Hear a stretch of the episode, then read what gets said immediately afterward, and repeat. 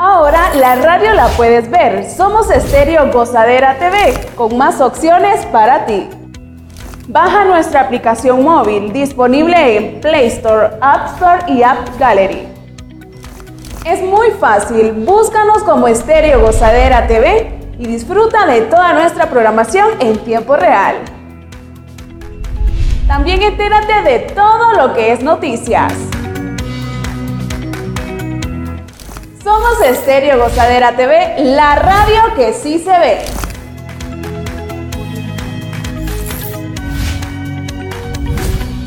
Todo lo que tú necesitas lo encuentras aquí en Estéreo Gozadera TV. Síguenos en nuestras redes sociales. En Facebook nos encuentras como Estéreo Gozadera TV. Asimismo, en Instagram como Estéreo Gozadera TV. También disfruta de todo nuestro contenido multimedia. En YouTube nos encuentras como La Gozadera TV. Somos Estéreo Gozadera TV, la radio que se ve, transmitiendo desde Denver, Colorado, en los Estados Unidos.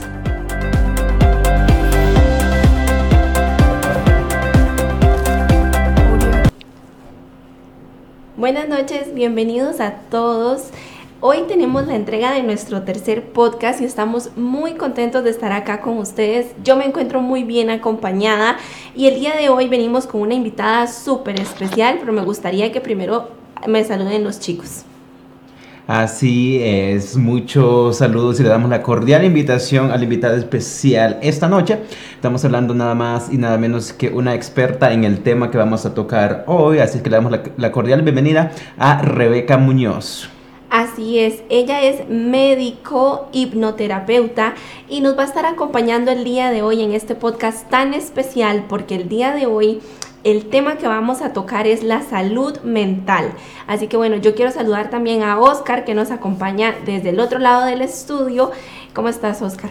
Así es, bueno, bienvenidos, bienvenidos sean todos aquí. Un honor tener a una profesional con nosotros en, esta, en, este programa, ¿verdad? Siempre hemos tenido otros más de diversión, pero ahora vamos a tocar unos temas más serios y esperamos que nuestra gente nos acompañe. Ya todos los que se están contando, conectando perdón, a través de Facebook Live y bueno, los que aún no lo hacen, inviten a sus amigos para que se conecten porque este tema es muy interesante. Así es. El día de hoy vamos a hablar de la salud mental y a mí primero me gustaría preguntarles a ustedes, chicos, porque yo siento que el tema de la salud mental ha sido un tema que después, bueno, durante y después de la pandemia, fue como un tema que se puso de moda, por decirlo de alguna manera, porque el hecho de haber estado encerrados X cantidad de tiempo eh, llevó a mucha gente o impulsó a mucha gente a recurrir a recibir terapia.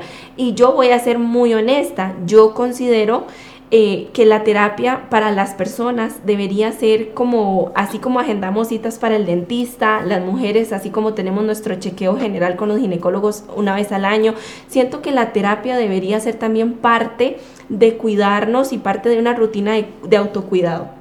Mejor dicho, imposible, ¿cierto? Yo creo que la mayoría del tiempo nosotros estamos más concentrados en pensar que los, somos lo suficiente fuertes como quizás para no tocar fondo o tal vez nomás no identificamos por las situaciones que estamos pasando. Pero ¿qué les parece? Si damos espacio a la invitada especial de esta noche. Así es, bueno, a mí me encantaría darle la bienvenida a Rebe. Ella es una gran amiga mía, eh, soy su paciente y no podíamos haber encontrado mejor invitada y mejor persona para hablar de un tema tan delicado como la salud mental. Entonces a mí me encantaría, Rebe, si puedes iniciar dándonos como una definición un poquito más eh, profesional de la salud mental. Bueno, eh, buenas noches y muchas gracias por el espacio. Vamos a ver, o sea, el tema es comprender un principio básico que yo creo que a veces olvidamos, que la mente no está separada del cuerpo.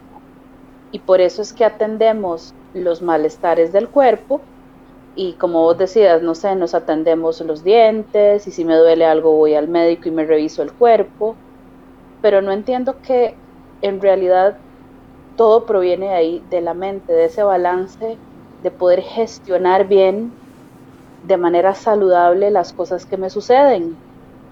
Eh, esa sería como la mejor definición de salud mental, un estado de equilibrio, porque contrario a lo que tal vez podemos pensar salud mental no es no tener problemas o no sentirme triste o no tener miedo, porque yo creo que eso es parte de lo que podemos como ahondar un poco luego, de que las emociones son inherentes al ser humano y no las podemos desaparecer. O sea, los estados emocionales, las circunstancias siempre van a venir y ningún proceso terapéutico puede amputar eso, pero lo que sí puede dar son herramientas de gestión, ¿verdad? Y eh, básicamente ahora con algo que dijo uno de ustedes, pensaba en que justamente nosotros no hacemos lo que llamamos prevención primaria en salud mental, que prevención primaria es como el chequeo haces para ir al ginecólogo en que vas aunque te sientas bien, digamos en teoría, aunque no tengas nada, vas al ginecólogo y te haces tu chequeo. La salud mental es algo que, digamos, las personas atacan si acaso o se buscan consulta cuando se sienten al borde del colapso, no como una prevención de trabajar herramientas, de mejorar la manera de gestionar lo que me pasa afuera, sino que casi todos los pacientes que nos llegan a nivel de consulta para salud mental es cuando ya sienten que lo han probado todo, o sea, todas las otras formas de aliviar o tapar los malestares, casi nunca como una prevención primaria. Que es cierto, porque definitivamente ahí también, chicos, no sé ustedes qué opinan, pero siento que hay una parte de un tema tabú, porque antes se decía que las personas, solamente digamos las personas que estaban locas eran las que asistían a terapia, o solamente, ay, es que está loco, entonces tiene que ir al psicólogo. Antes se satanizaba mucho el hecho de asistir a terapia, el hecho de, buscar ayuda profesional, porque como bien tú lo decías, Saúl, a veces no somos tan capaces de autoayudarnos en un tema de peso que necesita mucha ayuda y ayuda profesional. Estoy totalmente de acuerdo contigo porque me gustaría centrarme un poco en cómo detectar como cuando tenemos que tal vez algún problema de salud mental, porque a veces simplemente tal vez nos confundimos o como lo mencionaba anteriormente, no nos damos cuenta y como lo mencionaba ella, a veces ya buscamos ayuda cuando ya tocamos fondo. Cierto. Cuando literalmente ya dejamos el ego y quizás el orgullo de un lado y decimos, no, pues tengo que buscar ayuda. Bueno, tal vez muchos de nosotros tenemos una eh, opinión errónea de lo que es ir a un psicólogo, ¿no? Muchos piensan de que tienes que estar loco para realmente visitar uno. Y es cierto, es, es un tabú que existe que tal vez estamos un poco desinformados.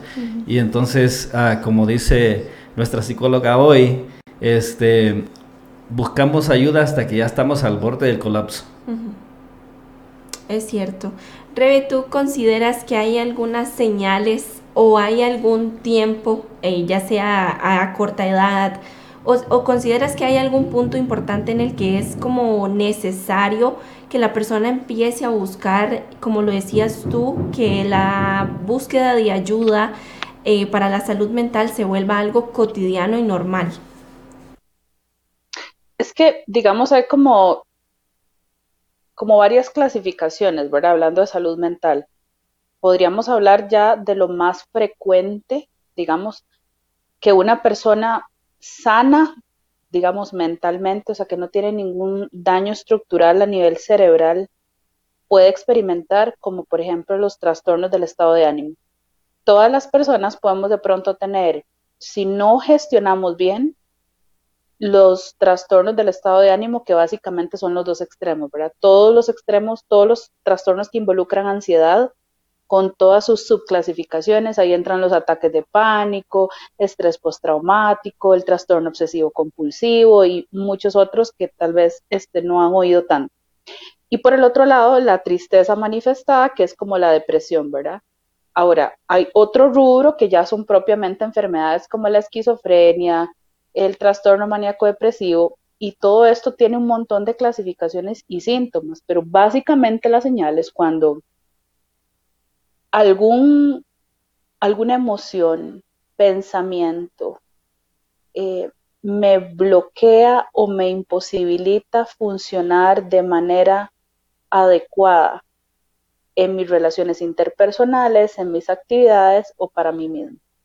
Eso es como la primera señal. Si yo, por ejemplo, empiezo a sentir, porque es lo que te digo, todos nos podemos sentir tristes por algo que me pasa. Si a mí me despiden del trabajo, hay un proceso normal de tristeza que yo puedo durar unos días procesando el asunto y, llevando ese duelo y es normal y no necesariamente quiere decir que tenga un trastorno del estado de ánimo como tal, pero sí carezco de herramientas y esto comienza a mantenerse en el tiempo y ya han pasado seis meses después de que me despidieron y yo no consigo trabajo, por ejemplo, y yo ya no tengo ganas de comer, no me quiero bañar, no quiero hablar con nadie, me explico, ya las manifestaciones me están imposibilitando relacionarme bien con el entorno y ya pierdo gusto por hacer cosas que yo hacía antes.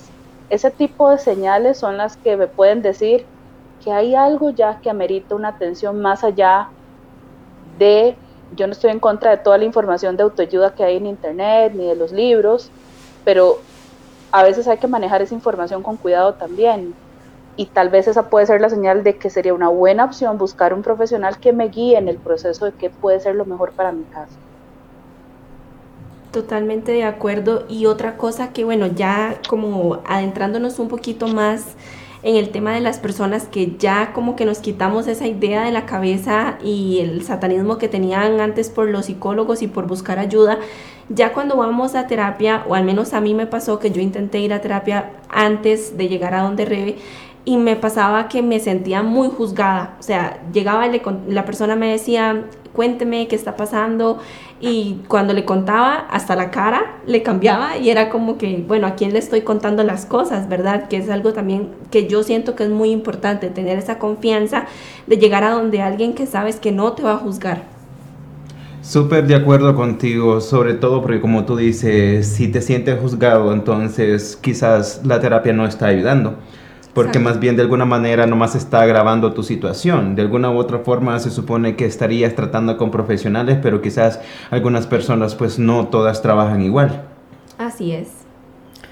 Bueno, nosotros seguimos invitando a nuestra gente, ¿verdad? Que se siga conectando aquí con nosotros porque es un tema muy importante que ah, yo pienso que a muchos eh, va a ayudar en este, en este podcast que estamos haciendo. Gracias nuevamente a nuestra psicóloga que se une en esta tarde con nosotros para poder compartir eh, la experiencia que ya tiene y cómo poder ayudar a nuestra gente hispana que realmente lo necesitan muchos. Lo necesitamos más bien, me incluyo. Todo el mundo. Me gustaría hacerle una pregunta en particular. de alguna manera, este, recapitulando lo que tú mencionaste de, durante, durante la pandemia y ahora que ya de alguna u otra forma pues se está alejando.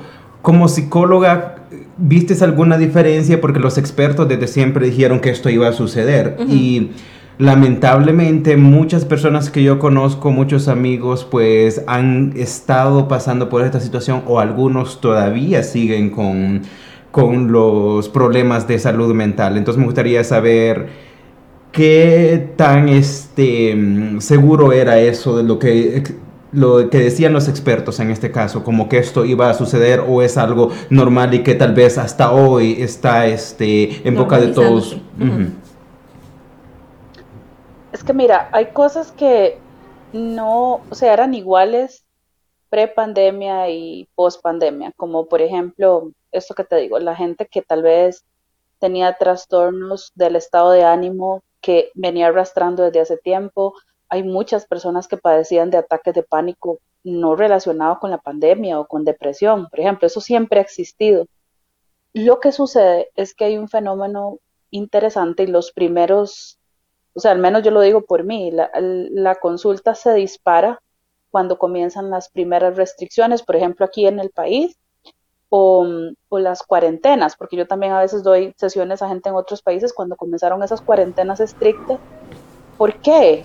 Mucha gente queda encerrada con su familia y uno podría pensar, bueno, están con, su, están con sus personas cercanas, sea como sea, pues el asunto podría ser un poco más llevadero. Lo que pasa es que al haber tanta restricción, se eliminan todos los factores distractores con, las que, con los que normalmente paliamos las emociones, o sea, con las, con las que generalmente enmascaramos lo que nos pasa.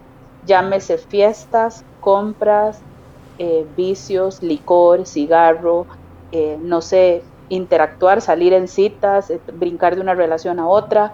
Cuando sucede esto, se corta de golpe esos mecanismos con los que la gente se distrae de lo que le está pasando. Entonces, estás encerrado en casa, no tienes acceso a nada de eso y entonces los problemas que ya tenías de por sí se manifiestan con más fuerza y ya luego se le agregan algunos problemas nuevos como, qué sé yo, pierdes el trabajo, te enfermas de COVID y ves que tu cuerpo no se recupera. Entonces, pues quizás en algunas personas sí esto eh, acrecentó los problemas, pero este factor particular de no tener con qué adormecer, porque eso es lo que hacemos generalmente. ¿Qué hacemos cuando estamos tristes y no tenemos esa noción de que el terapeuta es tan importante como el dentista? Ya yo sé que si a mí me duele una muela, probablemente me la tengan que extraer o me la tengan que calzar. Yo voy al dentista, yo tengo claro que yo no puedo ponerme la calza ni extraerme la pieza. Pero con los asuntos de la salud mental no pasa eso. Si nos creemos dueños de la absoluta verdad y que nosotros podemos, y aquí entra un concepto muy importante que está en, boga esto de tener cuidado con la positividad tóxica, ¿verdad? Que también mis amigos me dicen todo va a estar bien y frases positivas y que yo tengo que vibrar en positivo y no sé qué cosas. Y entonces, ¿qué pasa? Si toda la gente alrededor mío me dice que yo tengo que estar en positivo y yo por dentro veo que 24/7 tengo pensamientos negativos, tengo hasta pensamientos suicidas, eso con mucha más razón me retrae. Yo digo, no, yo no le puedo contar a nadie que en realidad yo sigo así. O sea, algo malo tiene que ver conmigo porque por todo lado hay mensajes de que si yo pienso en positivo todo va a estar bien y y no pasa esto. Entonces, ¿qué hago? Pues tomo en mis manos mi salud mental y lo, la adormezco de alguna manera. Me voy de fiesta, eh, no sé, me compro algo muy caro, voy y me compro un carro, me endeudo, tomo decisiones eh, impulsivas intentando paliar ese malestar. Lo que pasa es que yo le digo a los pacientes, las emociones no se evaporan, nosotros somos como un recipiente, entonces lo que no se está, lo que no se está tratando es como que se acumula, se acumula, se acumula, y cuando el recipiente se llenó, se desborda. Y ahí es donde suceden las crisis. Qué interesante, ¿verdad? Y qué cierto lo que dice Rebe, porque muchas veces, o al menos a mí me pasaba antes, que tal vez, bueno, yo tenía el problema de que me refugiaba mucho en la comida. Y así como yo me refugiaba en la comida, estoy segura que hay gente que tal vez se refugiaba en lo que dice Rebe, eh, irse de fiesta, llamar a una amiga, ir a comprar algo muy caro, y que es cierto, y, y tal vez nunca lo vimos desde esa perspectiva, que la pandemia vino como a confrontarnos con la realidad de qué pasa si no tengo las cosas de afuera o las cosas materiales para llenar el vacío que en este momento tengo.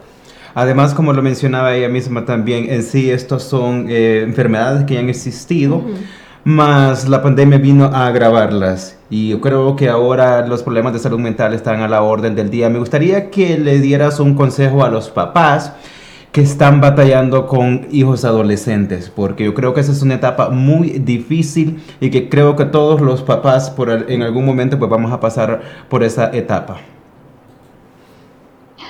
Mira, seguro es un consejo un poco extraño y no el que tal vez esperarían oír, porque quizás es como más, ok, papás hagan esto con sus hijos, pero tal vez a veces perdemos de vista, hay un principio de que los hijos muchas veces somatizan más conflictos de los padres de los que podemos imaginar. Entonces, el principal consejo, en vez de intente controlar la conducta de su hijo, lleve a su hijo a terapia, por favor, vaya a terapia usted. Sane porque muchas veces, muchas de las razones por las que no podemos lidiar con los conflictos de la adolescencia, que ya de por sí es complicada, es porque como adultos no hemos resuelto nuestros propios asuntos y estamos proyectando todos esos traumas sin resolver sobre nuestros hijos. Por eso es que esto de la terapia es una decisión tan importante y tan trascendental, porque si yo me trato y sano mis temas, yo estoy sanando dos o tres generaciones después si aún no he tenido hijos. Y si los tengo, pues igual puedo hacer algo. Pero por eso es que la terapia no solamente me impacta a mí, impacta a futuro. Entonces, más que llevar de rastas al pobre adolescente a terapia, que no digo que no funcione, los padres tienen que estar dispuestos también a tratarse en aquellas cosas que ellos no han resuelto. Porque a veces, si sanas esa pieza del sistema, todo mejora. Entonces quiere decir que ah, muchas veces también los padres, ¿verdad? Uh, influyen mucho en lo que está pasando en los hijos porque eh, a veces los hijos ven las peleas de los padres y, y, también eso influye, me imagino, porque uno no quisiera que ellos nunca se pelearan, ¿verdad? Entonces, ah, muchas veces cometemos el error como padres de eh, hacerlo enfrente de ellos o no nos fijamos tal vez que ellos están en ese momento y, y, entonces estamos dañando también la salud mental de ellos, ¿no? Sí, y no solamente eso, sino, por ejemplo, a veces yo lo veo en consulta todo el tiempo, qué sé yo. Tal vez hijos eh, en esa etapa de adolescencia o ya entrando en los primeros 20 que lidian con problemas de, tienen fobia a, qué sé yo, a hablar en público y vienen por eso. Y, comenzamos a indagar y todo se debe como a un tema de autoexigencia que viene de un perfeccionismo, porque quizás sus padres o uno de ellos dos eran demasiado severos y cuando escarbamos más adentro vemos que ese padre o esa madre también tenía problemas de exigencia que no sanó y entonces lo que hace es que proyecta ese asunto sobre su hijo y el hijo se siente que nunca es lo suficientemente bueno, eso le genera ansiedad, le genera depresión, esa persona termina medicada y al final de cuentas es para atrás una cadena de cosas, no solamente deber discutir a los padres, que ciertamente pues es nocivo, sino los patrones de los padres que son impuestos sobre los hijos de manera individual. Y a veces esto se hace de manera inconsciente, a veces, por eso siempre decimos, nosotros como padres siempre vamos a traumar en alguna medida pero menor medida. Pero si estamos en tratamiento de nuestra salud mental, vamos a ser mucho más conscientes de lo que hacemos y podemos reparar y ajustar lo que hemos estado haciendo mal. Entonces, ¿cuál sería la solución o la recomendación para los padres hacia los hijos? Específico, busquen terapia, porque ¿sabes qué es lo que pasa? Es que el enfoque de la terapia o, más bien, la actitud convencional del ego es siempre echarle la culpa al de afuera. Y así son los padres. Ok, la culpa es del adolescente que no hace caso. El enfoque terapéutico hace que la persona sea capaz de ver para adentro y asumir responsabilidad también de que somos un sistema. Si yo tengo un hijo y me estoy llevando mal con mi hijo y mi hijo no está respondiendo, algo está pasando en ese sistema de relación entre él y yo. Y hay una corresponsabilidad. Yo tengo que primero trabajar en mí para impactarlo de afuera. Pero normalmente, ¿qué queremos hacer? Cambiar al de afuera, de que el otro cambie. Y hago todos mis esfuerzos para que el otro cambie. Y un principio básico de terapia es, nadie puede cambiar a otra persona. La decisión tiene que venir primero en corregir algunas cosas que yo debo modificar en mí y el sistema con el que yo me relaciono va a cambiar por ese impacto. Entonces, esto es completamente un concepto diferente de lo que nosotros normalmente tenemos en la vida. Generalmente cuando tenemos un conflicto de pareja o algo que inclusive me deprime, ¿qué, piensa la gente? Cuando a mí me pase esto, cuando yo consiga un mejor trabajo, yo me voy a sentir mejor. ¿Dónde estoy poniendo la expectativa? Afuera. ¿Qué es lo que yo tengo que aprender en terapia? Herramientas para gestionar mejor lo que pasa afuera. ¿Por qué razón? porque afuera siempre van a suceder cosas que yo no puedo controlar. Alguien se va a enfermar, me van a despedir, puedo, mi pareja me puede decir que ya no quiere estar conmigo. Entonces, esas son las herramientas que yo tengo que adquirir. Cómo voy a gestionar hacia adentro lo que pasa hacia afuera, porque lo que pasa afuera yo nunca lo voy a poder controlar del todo al menos. Muy importante información, muy importantes consejos. Y yo creo que hay algo que quizás muchos cometemos esos errores, es el hecho de a veces comparar tal vez nuestra infancia o nuestra adolescencia con la de los adolescentes o con la de nuestros hijos hoy en día. Yo creo que eso sería lo peor que podríamos hacer porque todos estamos viviendo en diferentes mundos, por decirlo de una manera y diferentes generaciones, porque definitivamente nuestra infancia, nuestra adolescencia no fue nada parecida a lo que se vive hoy día. Entonces, ¿cómo vamos a, como decía Rebe, cómo vamos a ayudar a nuestros hijos, en este caso que estamos hablando de los hijos, si nosotros no nos hemos ayudado primero a nosotros mismos, ¿verdad? Primero nos ayudamos nosotros para poder ayudar a alguien más. Y es que el concepto de los padres es como, le voy a llevar a este muchacho para que me lo arregle. Cuando uno les dice, primero, primero, primero trabajemos en usted, eso como que a la gente no le suena, porque quieren como eso. El problema es el adolescente, cámbielo. Y sobre todo, bueno, con este tipo de terapia que yo hago, que es en el inconsciente, esperan que uno como que les haga un lavado cerebral y el muchacho cambie, pero sus padres siguen siendo exactamente igual. O sea, no cambia su comportamiento. Porque nosotros somos, siempre estamos proyectando nuestras heridas sobre los demás. Todos, todos lo hacemos. Entonces, cuando entendamos eso, va a ser mucho más fácil comprender por qué si yo cambio, mi mundo cambia. Ahí eso sí se cumple. Bueno, esto es muy cierto y otra de las cosas que a mí me interesa tocar en, esta entrevista porque realmente a mí me, encantaría que muchísima más gente se pueda dar cuenta de cuál es em, el enfoque de las terapias con Rebe y es que venimos muy acostumbrados también a que se nos diga y a que se sepa y a que se rumore y que se comente que ir a un psicólogo es como, ay, Melissa, es que usted tiene depresión, entonces le voy a dar estas pastillas y lléveselas para su casa. Y muchas veces pasa que hemos visto gente que sea, incluso se vuelve farmacodependiente porque mi psicólogo me dijo que tengo que tomar esta pastilla para sentirme feliz. Y Rebe tiene una manera de trabajar muy bonita en donde ella no está a favor de, este tipo de, terapia, sino que ella hace algo súper bonito y bueno, yo eh, que soy su paciente he podido recibir este tipo de terapias y realmente a mí me encanta y me cambió completamente la idea que yo tenía de, de lo que era ir a una terapia, pero me gustaría que ella sea la que les cuente un poquito más a profundidad. En realidad eso que dices es como que los medicamentos son una forma, otra forma controlada de adormecer los síntomas. O sea, digamos, lo que hablamos antes como de la fiesta y las compras, es como algo descontrolado. Los medicamentos es una forma muy controlada de también de adormecer, porque no soluciona. Entonces, ciertamente yo como médico creo que hay momentos cuando ya el paciente nos llega colapsado, ¿verdad? Cuando ya no podemos hacer tal vez la atención que hubiéramos querido, a veces la química pues es necesaria para regular el proceso agudo. Lo que pasa es que a nivel mundial estamos como, no sé qué pasa con los profesionales en la salud, pero estamos como muy identificados con que una vez que damos las pastillas para dormir, el paciente está durmiendo, listo, yo se las sigo mandando por siempre. Y ahí le voy a ir aumentando la dosis. No me preocupo porque el paciente logre superar lo que le pasa para que vuelva a dormir sin medicación. Entonces, teniendo en cuenta eso, existe esa corriente terapéutica que es la hipnosis, que igual en eso hay mucho mito. La hipnosis terapéutica no es como la hipnosis de espectáculo que la gente conoce. Nosotros no podemos manipular la mente del paciente, pero trabajamos con él después de estudiar el caso y llegamos a darle algunas palabras claves, por así decirlo, mientras el paciente está relajado y la barrera de la mente consciente ha bajado para que él logre activar los recursos emocionales que necesita para enfrentar cualquiera que haya sido el problema por el que consultó.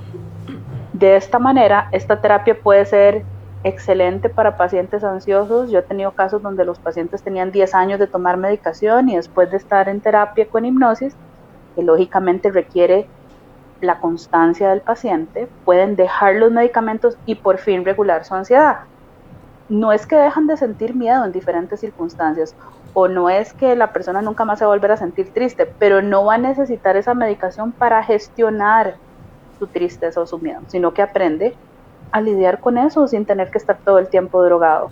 Y a mí me parece eso una absoluta victoria, porque yo creo que depender todo el resto de tu vida de un medicamento sería lo mismo que dependas todo el resto de tu vida de una droga, de un cigarro, del licor es exactamente lo mismo.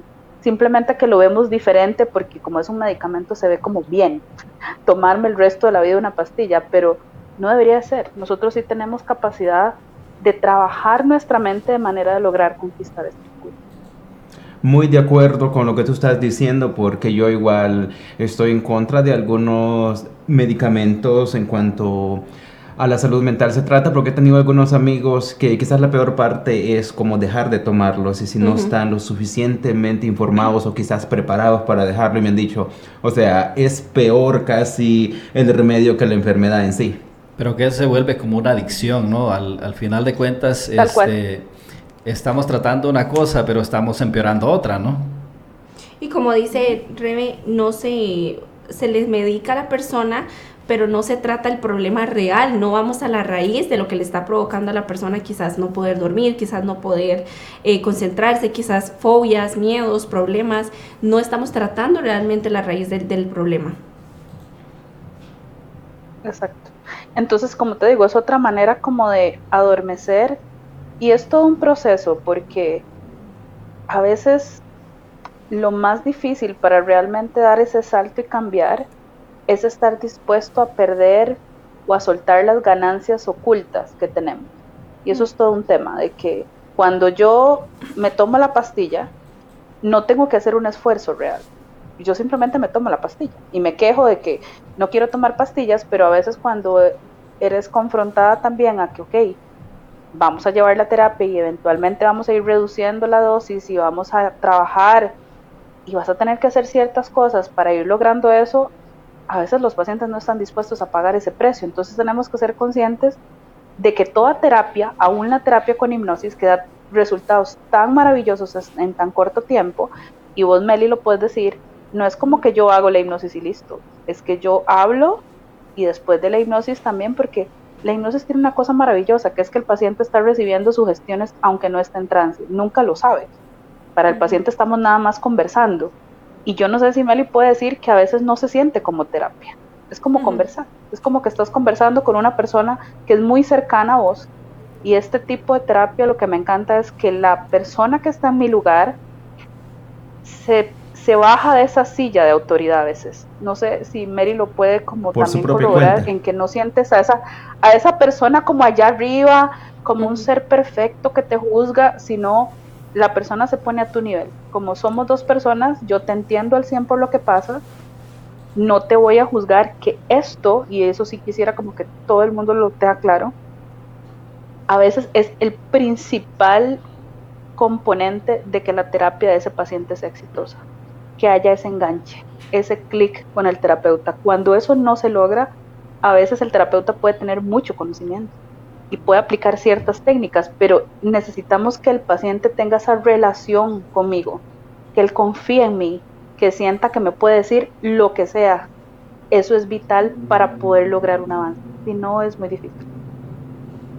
Así es, porque como lo decíamos al principio, muchas veces pasa que vas con una persona y más bien en vez de que, ay, le estoy contando para que me ayude, uno dice, uy, ¿qué hice? Porque ya la persona hasta cambia la cara, hasta te ve como, pero por qué hizo eso, como juzgándote. Una de las cosas que a mí más me ha gustado de la terapia con Rebe es precisamente eso, como ella dice, es realmente hablar con una persona, es como que en este momento tú y yo estemos teniendo acá una Es como llegarle al fondo del corazón. Exactamente, como la persona te, o sea, Rebe inspira tanta confianza que estás en la terapia con ella y básicamente es como estar tomando café con una amiga. Una charla. Básicamente. Y también otra de las cosas que es muy interesante es que cuando, cuando yo sé y busco información de todo esto de la hipnosis, también hay mucho tabú en este tema porque la gente cree que es como en las películas, que como pasa a veces en las series, que los duermen y que la persona está fuera de sí y no, realmente no es así como las películas lo venden, es algo muy diferente y es algo muy bonito porque ya ahora hasta cierto punto cuando yo tengo sesión de terapia yo soy feliz porque me siento tan relajada, pero tan relajada que creo que esos días duermo como una bebé, literalmente. Es como si fuera algún tipo de meditación. Exacto. Como compartir con un buen amigo, ¿no? Algo de confianza, sí, este, que te sientes mejor después de platicar lo que realmente te está pasando, ¿no? Pero claro, aquí es la gran diferencia de que ella puede aconsejarte y este, decirte cómo mejorar eh, tu vida, que sí es una experta en esa materia. y lo que pasa en la hipnosis en realidad es que el paciente no habla. Ya en el rato propiamente del trance, el paciente solo recibe. Solo recibe, su inconsciente nada más está absorbiendo todo lo que a lo largo de la conversación hemos ido como indagando y por eso es que el terapeuta está todo el tiempo escuchando atentamente lo que el paciente dice y ya el paciente se puede relajar y puede nada más dedicarse a disfrutar y la hipnosis es tan maravillosa que puede dar cambios a la semana, a los 15 días, al mes, a los dos meses. O sea, recibes una hipnosis y tu mente inconsciente comienza a generar reacciones muchísimo tiempo después y los cambios son permanentes. No son como, no, no son paliativos. Realmente los procesos resuelven. a través de esto. Entonces yo creo que la salud mental, espero que así sea, de un giro en esto de que la verdadera terapia es, es esta relación que se hace con el terapeuta, no los medicamentos.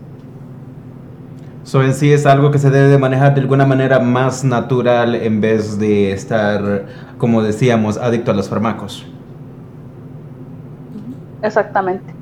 Y, y, es que ya los pacientes se habitúan a ir a la cita con el, no sé, con el psiquiatra y se habitúan a que nada más llegan, el médico con costos y los ve a los ojos, les extiende el medicamento y listo.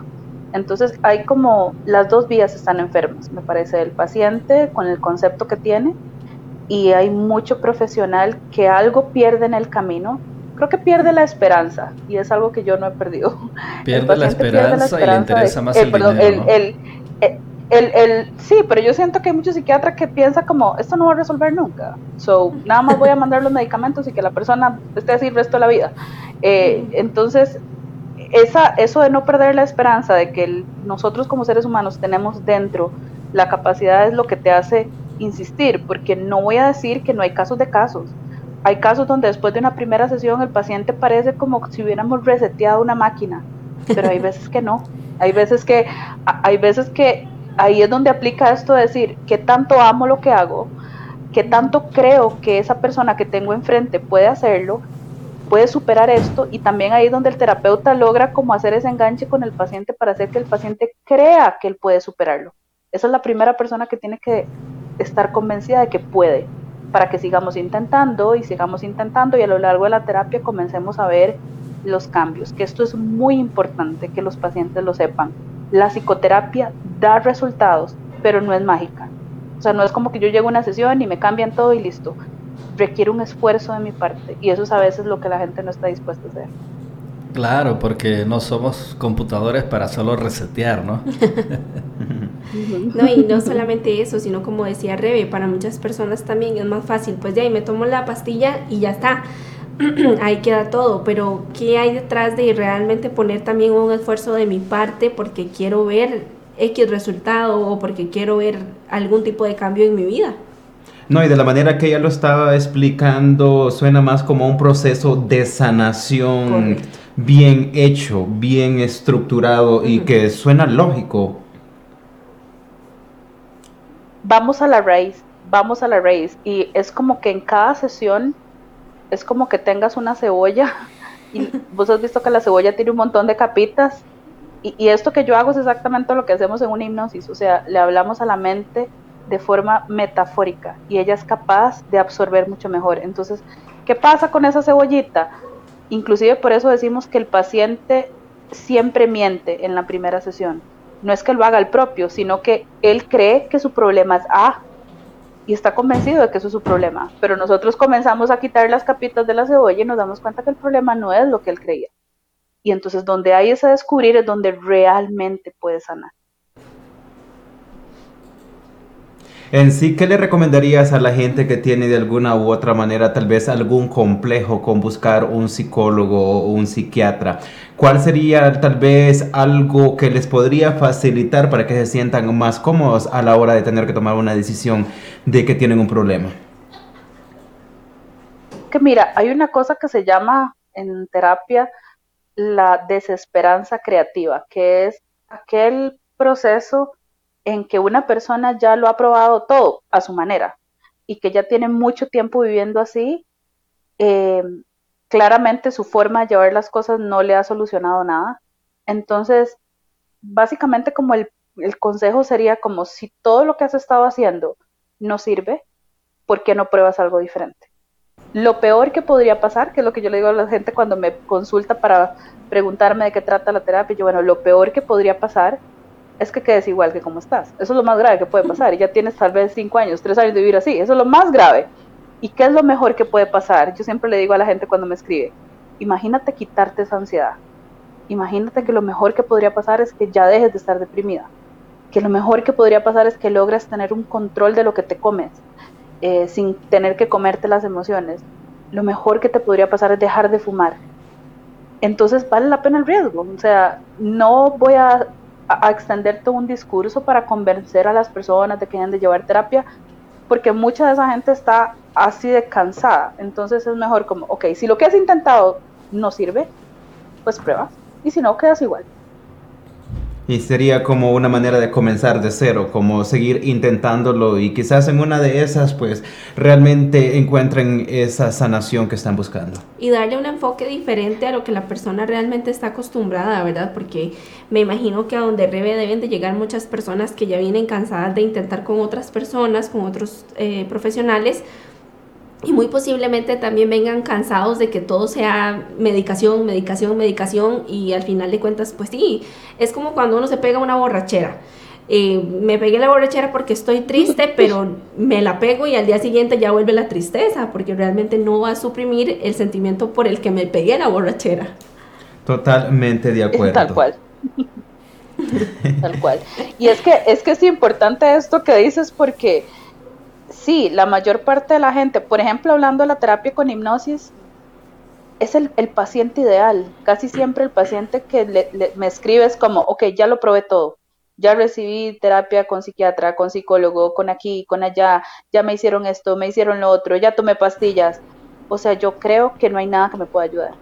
Y ese es el terreno ideal, porque es donde el paciente va a descubrir que realmente existe una manera totalmente alternativa de tratar lo que le pasa, una manera distinta. Ahora, lo único que sí podría decirle a aquellas personas que están en esto intentar es, no necesariamente el primer intento vas a lograr ese clic con el terapeuta. Ese es el secreto uno. Tal vez, no sé, ten un primer contacto y si como que ese, con esa persona sientes esa vibra como de que te sientes cómodo, valdría la pena intentarlo. Yo diría que si desde el momento uno no hay ese nexo, es mejor cambiar porque muy poco se va a lograr ahí. Eso sí es importante como estar abierto a, si fui donde el primero y algo, no sé, hubo como un muro ahí, pues mejor no sigo y busco otro donde yo me sienta mejor. Y además que está comprobado de que los cambios, pues la mayoría, en la mayoría de casos, pues siempre es bueno. Por supuesto, y como decíamos anteriormente, eh, es una persona a la que le vas a tener que contar cosas muy privadas, muy personales. Entonces, si no hago clic con esa persona o no me inspira suficiente confianza, no va a haber una comodidad total de hablar todo lo que me hace sentir mal o de hablar todo lo que necesito realmente hablar. Y el secreto, yo creo, de una buena terapia es donde exista, donde el paciente tenga libertad de elección, creatividad e imaginación. ¿Y a qué me refiero con eso? En que, pues no sé, Meli qué experiencia tuvo, pero también hay toda una corriente terapéutica que te escucha, te juzga un poco y luego te dice lo que tienes que hacer. Y listo. Eh, usted lo que tiene que hacer o su problema es este y usted lo que tiene que cambiar es aquí o allá. Entonces, ¿qué pasa? El paciente ya desde ahí se le arrebata su posibilidad de escoger. Eh, hay que llevar al paciente por un proceso donde él sienta esa libertad de tomar las elecciones. A mí todo el tiempo me preguntan, ¿qué hago en tal situación? Y yo siempre les devuelvo solo preguntas.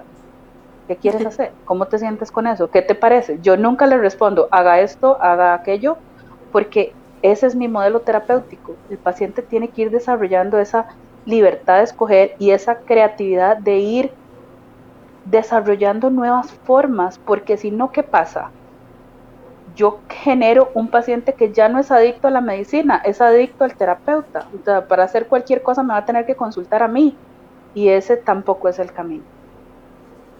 Tendría que estar después las 24 horas, ¿no? Especialmente para ese paciente y no es conveniente, claro. Exactamente. Ah, bueno, queremos invitar a nuestra gente también que está conectada a través de las redes sociales, que si ustedes tienen alguna pregunta, aquí tenemos a la experta en esta tarde para que ustedes aprovechen.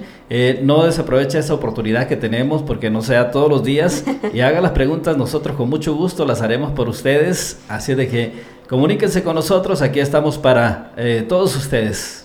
Y creo que es muy importante recalcar que el objetivo de tocar este tema tan complejo y tan importante hoy es educar a la gente de que no es sinónimo de estar loco el hecho de ir y buscar un psicólogo, que podemos hacerlo como decías tú, como hacemos cualquier otro tipo de, de citas de salud, ya sea por los dientes un chequeo de rutina o lo que sea. Exactamente, lo que queremos es impulsar a las personas a que vean que realmente ya no existen los tabús que existían antes respecto a los psicólogos, ahora más bien es importante que tomemos conciencia de que así como cuidamos todas las áreas de nuestro cuerpo, así como vamos al gimnasio, como tratamos de comer bien, igual hay que cuidar la mente, igual hay que cuidar el corazón, igual hay que cuidar nuestros sentimientos, nuestras emociones, porque pues todo, todo vale. Respecto a lo que decía Rebe, yo no sé si ustedes en algún momento han tenido alguna experiencia con algún psicólogo, pero por ejemplo, yo la única vez que fui antes de encontrar a Rebe, y a Rebe la encontré hasta hace poquito, entonces la única experiencia que tuve anteriormente fue precisamente de eso, me juzgaron, me sentaron en un sillón, me dijeron qué es lo que está pasando, yo conté y me, la persona me dijo, no, es que usted es una niña necesitada de atención.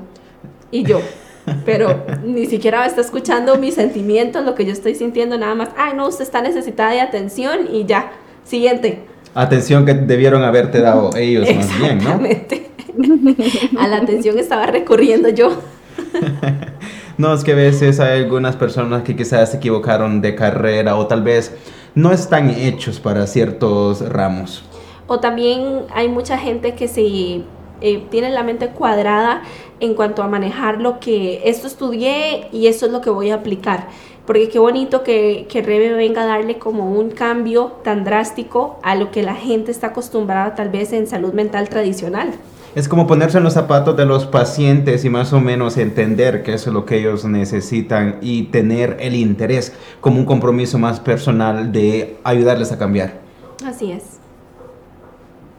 Es, es ver el contexto del paciente. O sea, y eso te ayuda mucho a no juzgar, digamos. Cuando yo me siento en la silla del terapeuta y estoy escuchando toda la historia de la persona, yo no la puedo, o sea, no puedo hacer mis pensamientos con base en mi vida personal, porque yo tengo un contexto distinto al de esa paciente. Hubo un montón de circunstancias que llevaron a la paciente o al paciente a ese punto donde está. Entonces, eso es algo que no deberíamos de olvidar nunca. El contexto de esa persona es absolutamente único y particular y diferente del mío. Entonces yo me tengo que salir de mi historia y estar ahí, metida en el contexto de la persona para entender, claro, esto es lo que la ha llevado a actuar así. Claro, para esta persona esta manera de actuar es la única forma posible de sobrevivir en su medio. Entonces me hace mucho más sencillo poder conectar con ella y que la paciente, el paciente o la paciente se sienta acompañada o acompañado y comprendido y no juzgado. Completamente. Por acá en nuestro Facebook Live nos dice Cindy Sandy Vargas, excelente tema. Existen muchos tabúes sobre esto y es importante que la gente se informe realmente de cómo son las cosas. Así es, y precisamente por eso el día de hoy quisimos traer a una experta, una profesional en el tema, para que les pudiera brindar toda la información que realmente ustedes merecen tener, que es la información correcta. Y no solo las personas que nos ven, hasta nosotros también, en este caso, pues tú eres su paciente. Yo hasta hace poco me he dado cuenta que he tenido quizás algunos síntomas leves de ansiedad y hasta que un amigo me estaba contando de todo un proceso que él, que él tuvo de primero era ansiedad y luego los medicamentos le provocaron sus efectos secundarios cuando los dejó de tomar y entonces terminó en depresión. Wow. Y entonces es una cosa horrible porque yo creo que las personas que viven los ataques de ansiedad son las que se llevan la peor parte en sí, como dice, pues donde ya nada importa y que literalmente se sienten que su mundo está acabado. Y es que es un círculo, porque es un círculo. Exactamente, hay gente que no sabe cómo manejarlo y como dice Rebe, caen como en un círculo y realmente es bastante triste em, que sientan como temor o que ya no tengan fe en tal vez buscar otras opciones, porque a veces, por ejemplo, voy a poner el mismo ejemplo, a veces vamos donde un dentista y no nos gustó cómo nos trató o tal vez no nos puso suficiente anestesia o algo algo de lo que hizo no nos gustó, buscamos otra alternativa Siento que de igual forma podríamos intentar buscar otra alternativa si es que hemos tenido experiencias en, la parte de salud mental que no nos han gustado. Muy de acuerdo contigo y también como lo decíamos, pues es que a veces, en este caso, en mi caso, yo ni siquiera me había dado cuenta de que estos síntomas me podrían haber llevado a terminar con ataques de ansiedad más severos. Entonces yo creo que es muy importante de que a veces tomemos en cuenta el hecho que por más fuerte que uno diga ser, porque a veces yo creo que como muchas personas, como decías tú, a veces al, que, al sentirse juzgadas de alguna u otra forma se sienten como que si fueran débiles. Y yo creo que es, todo lo contrario, el buscar un psicólogo, el tratar la salud mental y el entender que uno tiene un problema, yo creo que es un, lo más valiente que puedes hacer. Correcto. A mí me gustaría si Rebe nos puede eh, dar rápidamente cuáles son todos esos síntomas o todos esos problemas que las personas tienen que pueden ser tratados con la hipnosis.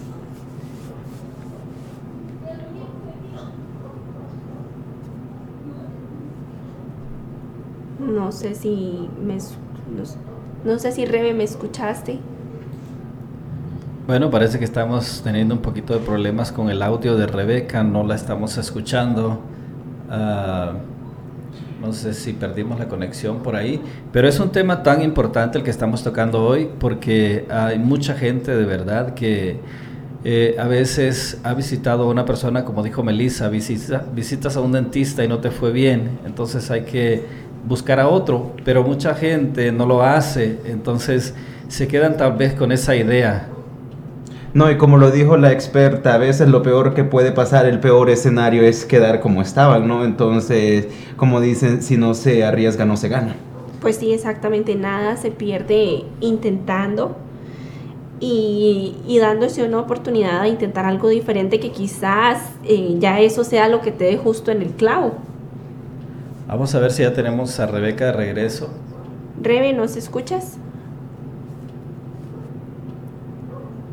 Ella nos escucha, pero nosotros no la escuchamos a ella. Nosotros no la escuchamos a ella, qué extraño.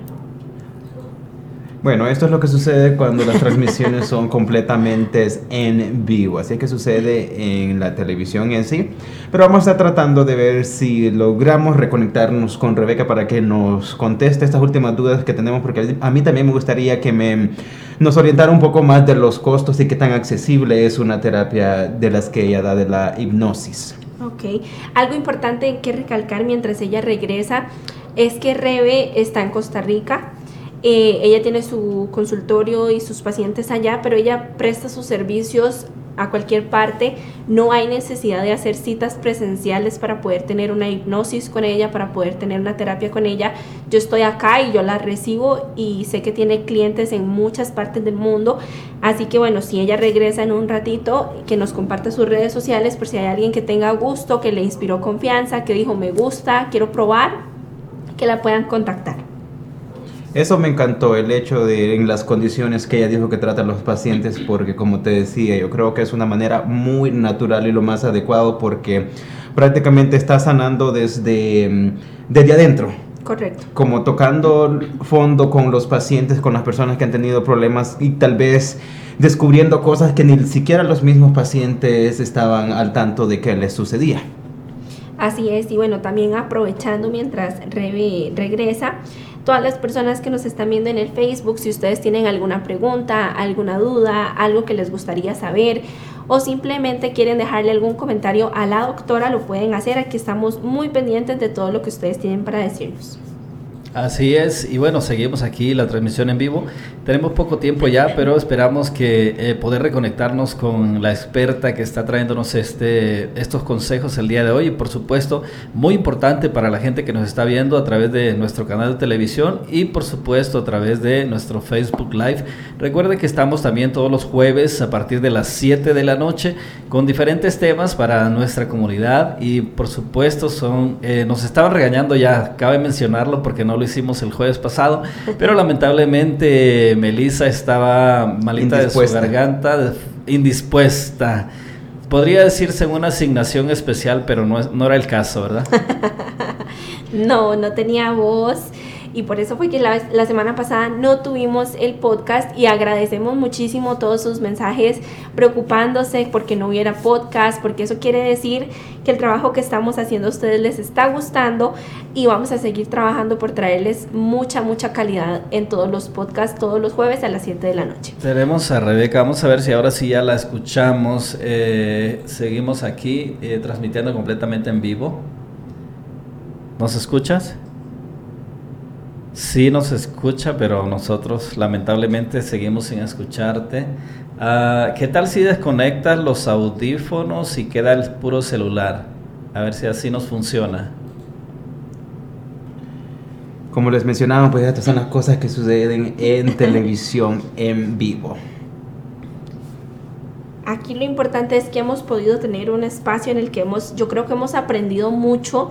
Creo que es información que no siempre está al alcance de todos y creo que también el hecho de que sea un poquito tabú la información, hay, lamentablemente hay mucha gente a la que le da pena preguntar. O hay gente a la que dice, ay, no, es que si les digo que necesito ir a un psicólogo, tal vez me vayan a ver extraño o me vayan a juzgar. Y bueno, creo que el haber puesto la información al acceso de todos ustedes ha sido de mucho provecho para ustedes, para nosotros también. Y el punto aquí es que todos nos eduquemos. Así es, como les mencionaban mis compañeros, pues todos los jueves habrá podcast y recuerden a todas las personas que nos ven a través de las redes que también pueden sugerir algún tema en particular que les gustaría que tocáramos y así pues crecemos y nos educamos todos. Correcto. ¿Nos escucha Rebeca? Wow. Bueno, lamentablemente no la escuchamos, no sé qué estará pasando, este, pero tenemos a Melissa que tiene toda la información de ella y sí está de acuerdo con que demos toda su información para que la gente que esté interesada se comunique con ella. Como lo dijo Melissa, ella atiende eh, en cualquier parte del mundo, no necesita estar personalmente, porque ahora ya con la, con tecnología, gracias a Dios, este, nos podemos poner en contacto más fácil, ¿verdad? Así es. Eh, bueno, Rebe, como les decía anteriormente, ella presta sus servicios a nivel mundial. Es simplemente de que la busquen en el Instagram, como, ahí aparece como arroba coach y van a ver una foto moradita que dice Rebeca y simplemente pueden ingresar a su link, pueden ir a seguirla, pueden ir a enviarle un mensajito y ella con muchísimo gusto les puede facilitar toda la información referente a sus terapias. Como les decía anteriormente, yo tomo terapia con ella y la súper recomiendo y no hay ningún problema. Ella se acopla al horario de nosotros, se acopla al, al día, a la hora según sus necesidades, según su tiempo, que a ustedes les quede mejor. Entonces, si alguien está interesado, la pueden contactar. De todas maneras, también vamos a estar subiendo eh, un post con el link a su Instagram para que sea más fácil para todos ustedes contactarla si es que así lo desean. Así es, vamos a estar dejando toda esa información para que sea más fácil para todos ustedes contactarse con ella a través de nuestras redes sociales y por supuesto eh, si ustedes tienen preguntas eh, también déjenoslas saber que con mucho gusto las estaremos respondiendo. Así es, lamentablemente pues ya casi estamos quedándonos sin tiempo. Pero yo creo que este podcast ha sido uno de mis favoritos hasta hoy porque hemos traído sobre la mesa un tema, como decías tú, tabú, un tema que está sucediendo tantas cosas en estos momentos, tantas personas sufriendo de ansiedad, de depresión, de algunos problemas que ni siquiera lo saben identificar y entonces yo creo que es muy importante que nos informemos para que así pues de alguna u otra forma pues tal vez ayudemos a alguien que tenga algún problema en casa. Así es. Bueno, vamos a despedir de Rebeca, aunque sea de manos, porque ya no la pudimos escuchar lamentablemente. Muchas gracias Rebeca por todos tus consejos y esperamos tener otra, si es posible en el futuro, por supuesto, eh, para seguir platicando de tan amplio que es este tema para toda nuestra gente y nosotros, por supuesto. Así es, Rebe, muchísimas gracias por haber estado con nosotros por haber traído tanta información de valor. Estoy segura que esto ha hecho que muchísima gente se interese, quite el tabú que tenía o quite la pena o la vergüenza que tenía, tal vez de acercarse a ti a buscar ayuda. Y bueno, eh, estamos encantados, eh, coincido con Saúl en que también creo que este es de mis podcasts favoritos, creo que ha sido un tema de mucho provecho en el que pudimos traerles información muy valiosa. Y bueno, como siempre, muchísimas gracias por habernos acompañado. Nos vemos el próximo jueves a la misma hora en el mismo canal. Así es, se despide su amigo Oscar Ochoa. Y yo soy Saúl López, así es que nos vemos el miércoles en Anochecer Juvenil y por supuesto el jueves en el podcast del jueves. Así es que tengan una linda semana. En este día te acompaña Estéreo Gozadera TV, la radio que se ve.